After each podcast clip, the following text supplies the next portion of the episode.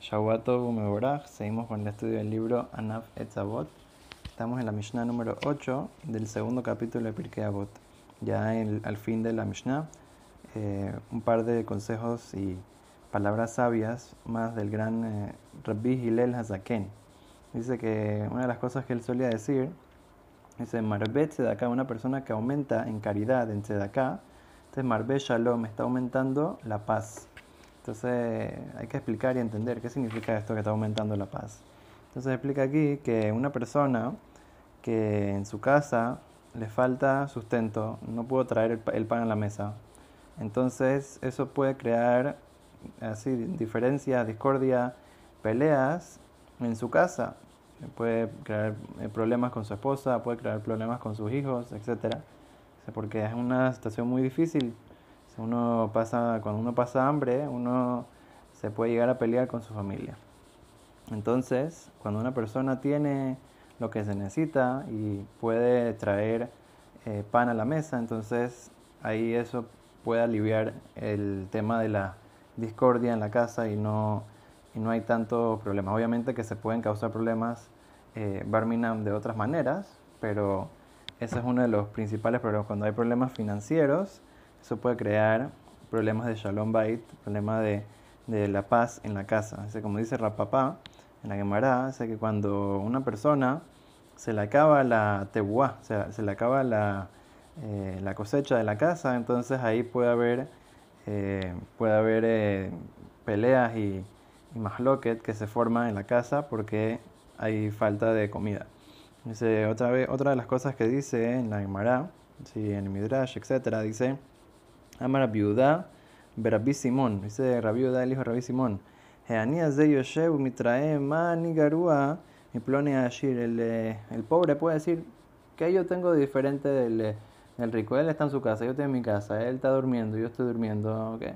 Dice, no, la persona tiene que saber de que no, hay mucha diferencia. ¿Cuál es la diferencia?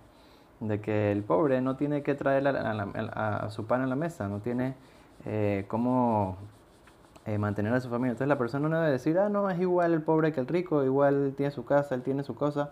Dice, no, una persona tiene que salir y darse cuenta de que, de que esta persona necesita en verdad que uno le ayude, que le dé un trabajo, que le ayude, le dé un préstamo, lo que sea, para que esa persona pueda traer pan a la mesa y que pueda darle el sustento y, estar en paz y bien con su familia.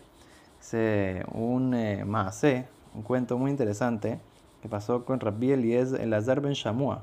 Sé que una vez él estaba en el, caminando por la costa, así en, la orilla del mar, y entonces vio que había un, un eh, barco que se estaba hundiendo y vio que una persona se pudo salvar agarrándose de uno de los, de los palos del, del eh, barco. Entonces, ¿qué pasó?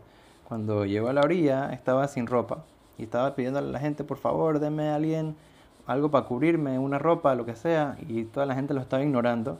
Entonces el rabino fue donde él le dijo, mira, aquí tienes un... Eh", se sacó su, abrigo y se lo puso y le dijo, tranquilo, no te preocupes, ven conmigo. Le llevó a la casa, le dio de comer, le dio de tomar, ¿sí? que descanse un rato, que se bañe, que esté, que esté bien. Y después cuando se, cuando se fue, le dio una plata así, le dio bien, para que pueda comprarse ropa como, como se debe y que pueda salir adelante y llegar a su lugar donde vivía, etcétera y ya, se fue y Shalom el Israel, así terminó. Él pensó que así terminó la historia, pero dice que después de varios años, ¿qué pasó?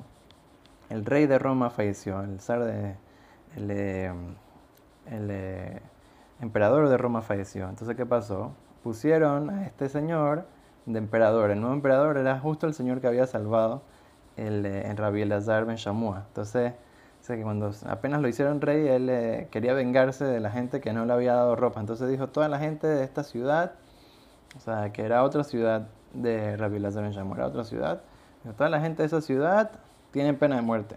Entonces todo el mundo sabía la historia cómo había sido. Entonces fueron de Rabbi Lazar en Shamua para ver si puede ayudarlos a, a que lo salve, a que haga la paz entre el reinado y esa ciudad de vuelta, aunque sea que ellos no, les, no lo habían tratado bien. Entonces le dieron a revelación y llamó una cantidad enorme de plata y le dijeron, por favor, ve al palacio y trata de pedir eh, misericordia por nosotros y, trata de darle esto para ver si, si nos perdona. Entonces se llegó al palacio y le dijeron al emperador que aquí hay un, rabino viejo de, los, de los judíos que quiere una audiencia con el rey así para decirle para decirle sus bendiciones. Entonces dice, ok, ¿qué, qué puede hacer frente? Y cuando entró, el, emperador se, quedó en shock. Dice, Rabino, usted no tenía que venir donde mí, yo hubiera ido donde usted. ¿Qué, ¿Qué, es lo que necesita? Cualquier cosa a la orden, no sé qué. Entonces le dice, no, mira, la verdad que vengo a pedir misericordia por la gente de esta ciudad que quieres matar. La verdad que aunque sea que ellos eh, no te trataron bien, están muy arrepentidos y quieren dar una donación al, al cofre real y aquí tiene esto y todo, por favor, si los puede perdonar. Y dice, sí, seguro que sí, por ti, seguro que los perdono. No solamente eso, sino que la plata no la necesito. Tú quédatela, quédate con toda esta plata que te dieron y aparte te voy a dar yo también eh, muchas ropas para tu familia y para todos a cambio de la ropa que tú me diste. Y no solamente eso, sino te voy a hacer muy bien y todas las cosas buenas. ¿Por qué? Porque tú me ayudaste en, el momento que yo más lo necesitaba. Sabemos inclusive con una persona que no era Yehudi, una, persona, cualquier persona que uno ve que en verdad necesita, que en verdad eh, uno lo puede ayudar con lo que sea, se, uno tiene que tratar de ayudar, aumentar paz en el mundo y de esa manera este mundo va a ser, a eh, un lugar más placentero para vivir, con más tranquilidad, eh, con armonía y que de esa manera podamos tener el deseo de traer el muy pronto en nuestros días. Amén.